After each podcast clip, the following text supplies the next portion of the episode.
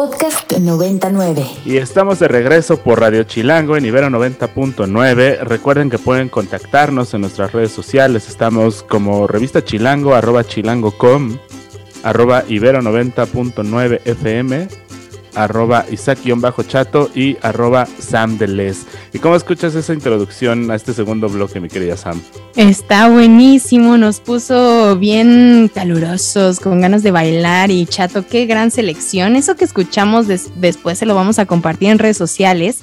Es un mix huehuentones a bailar, literalmente ahí dice en YouTube, y que está muy chido y es así como vamos a dar la bienvenida a un al entrevistado del día de hoy, a Oliver. Hola Oli, ¿cómo estás? Hola, muy bien. ¿Ustedes qué tal? Muy chido, emocionados porque vamos a estar hablando de un tema que a varios les puede resonar, a varios va a ser algo nuevo y, se van a empezar a interesar en el tema y que además tienen la oportunidad de ir a la Cineteca Nacional, esa, ese buen lugar donde puedes ir solo, puedes ir acompañado, puedes ir con amigos como gustes y podemos encontrar este documental sobre la sanación, chamanismo y el legado de María Sabina.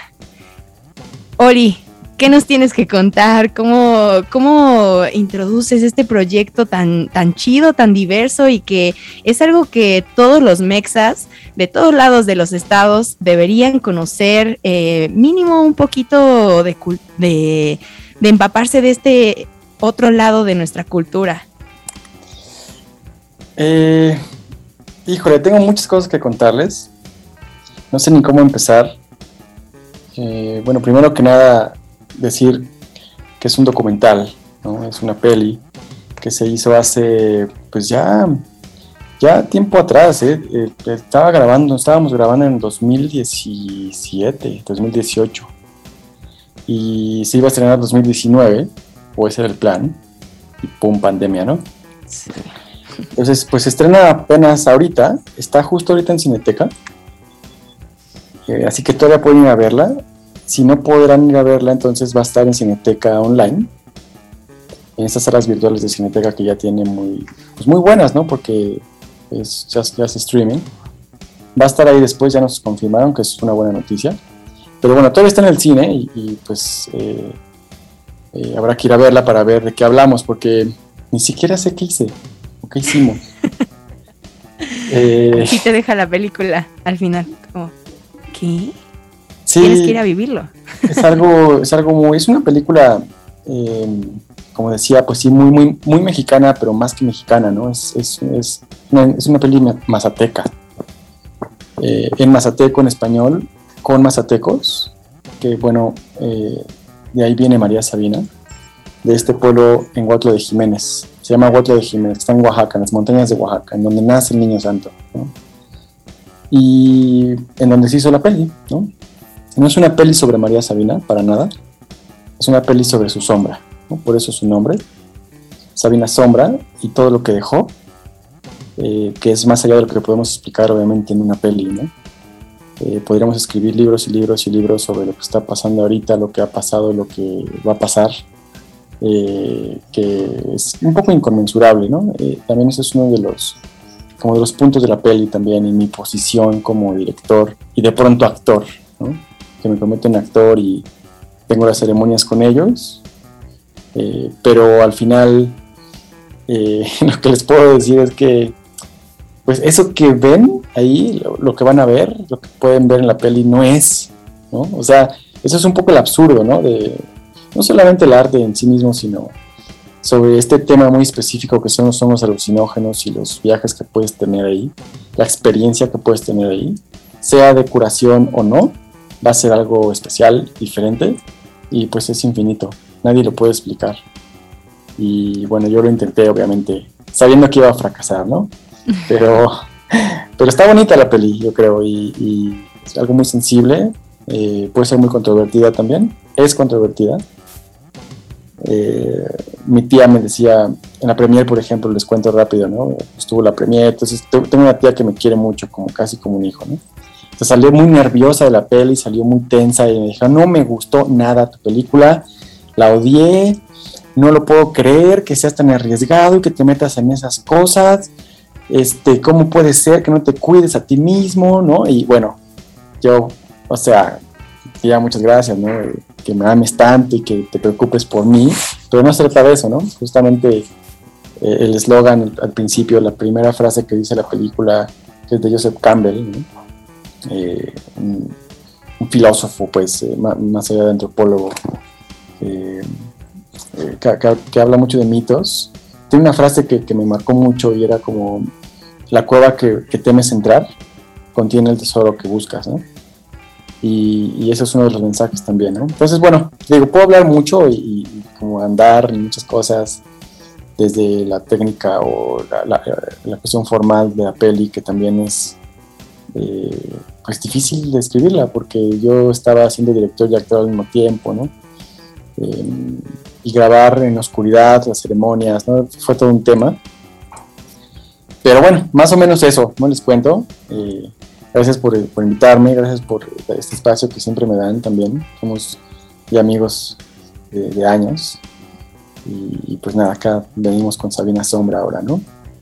Oye, Oli, cuando dices como actor y director, pues no sé, tampoco hay tanta actuación, ¿no? Eh, se trata de un documental y yo creo que lo que se ve ahí, pues no, no está actuado y justamente eso es lo padre, ¿no? Y pues cuando nos contas esta anécdota de, de tu tía, pues me lo, me lo, puedo imaginar perfecto y este y pues obviamente todo el respeto a tu tía, pero pues al mismo tiempo también hay, hay como pues la presencia de, un pequeño sesgo, ya sea ideológico o generacional, que pues distancia a unas personas de esa, de esa cultura.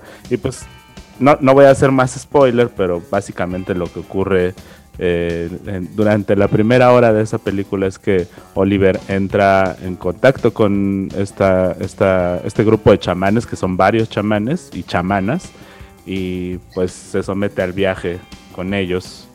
Y pues lo que vamos a ver traducido también de repente en imágenes pues es, parte de la experiencia de, ese lugar.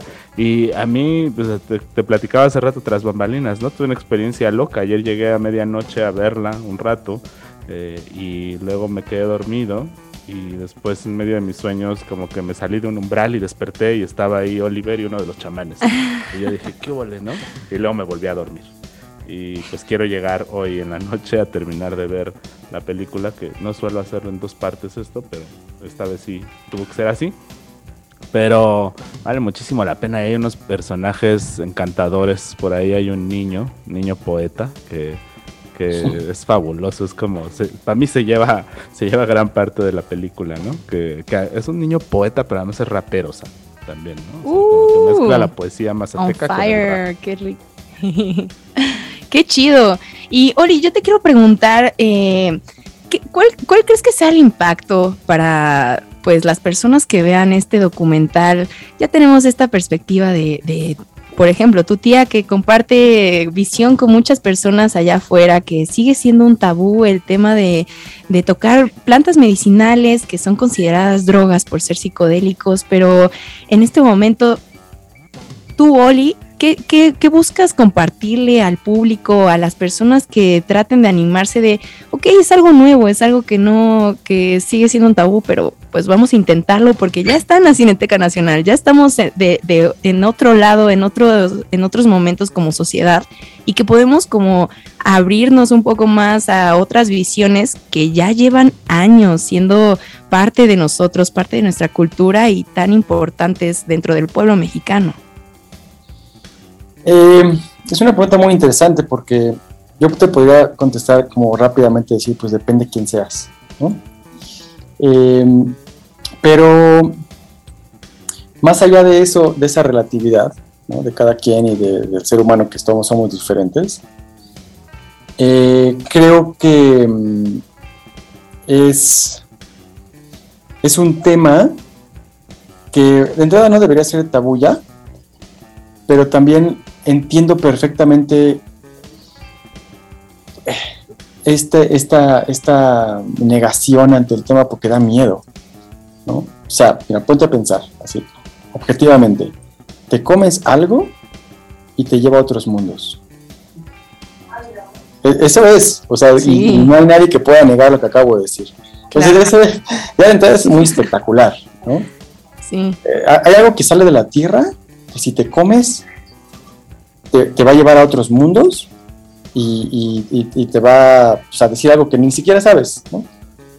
Y que también te puede curar, ¿no? Que de ahí también podemos empezar, ¿no? O sea, es tan vasto la, la información o el, el contenido de este honguito eh, que trasciende muchas, muchas burbujas, ¿no? Sociales, ya sea como científico, ya sea como un ser espiritual, ya sea como alguien eh, que cura.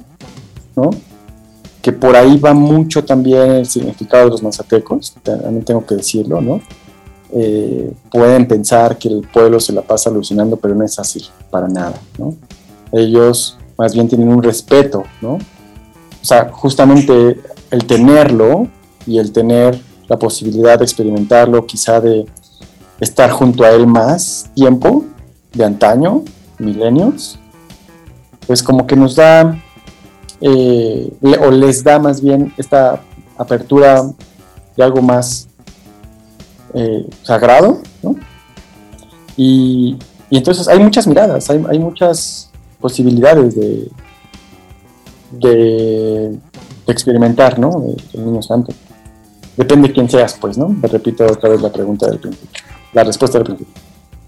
Y, y justamente eso es lo padre de la película, porque en la película vemos a la gente que vive ese lugar, que pues ha crecido en ese lugar bajo el, legado, bajo lo que tú denominas sombra de María Sabina, y pues podemos entender mucho mejor todo eso.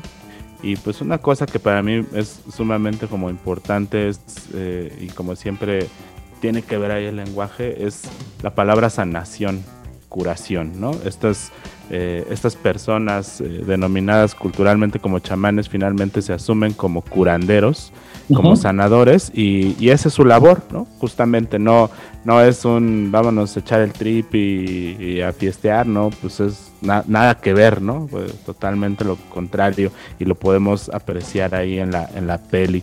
Oye, mi querido Oliver, pues eh, platícanos entonces brevemente, ¿todavía hay funciones de Sabina Sombra en la Cineteca Nacional? ¿Todavía podemos verla? Todavía la pueden ver. mm, lo que pasa que son un poco crueles en la cineteca y no me dicen todo el programa porque como que lo actualizan los jueves. Entonces, por ejemplo, hoy es 11, la ul- el último día que yo sé que va a estar es mañana, pero probablemente toda la siguiente semana. No todo depende de cómo le vaya a la película. Ya llevamos cinco semanas. Las cinco semanas, pues con muy buena audiencia, ¿no? No, puedo decir que todas llenas, pero la mayoría. Y eso es extraordinario, lo aprecio mucho, estoy muy agradecido. Eh, y va funcionando muy bien, las críticas son muy buenas, hay otras como que, te digo, sacan de onda, se sacan de onda, pero otras, otras eh, hay, hay críticas fabulosas y creo que por eso también está ahí ya por cinco semanas. Ojalá y esté la siguiente semana, que es probable, pero no lo sé. No, no, no lo puedo asegurar. Lo que sí puedo asegurar es que si ya no está para el viernes, entonces estará para la siguiente semana o las siguientes semanas en la Cineteca Online. ¿no? Muy bien, pues plan, no esperen. Miércoles Exacto. y jueves, 3 de la tarde, 5.30 de la tarde en Cineteca Nacional. Corran. Todavía llegan a la función de las 5 y media. Corran. Vámonos, chato. Después Vámonos. de aquí de Radio Chilango, vámonos. Muchas gracias por estar acá con nosotros, Oli. Y pues vamos a estar ahí al pendiente de lo que vaya pasando con todos estos proyectos que siempre traes y que pues dan de qué hablar. Gracias, un abrazo. Gracias ti. Gracias. Abrazos, abrazos. Cuídate mucho. Para más contenidos como este, descarga nuestra aplicación disponible para Android y iOS o visita Ibero909.fm.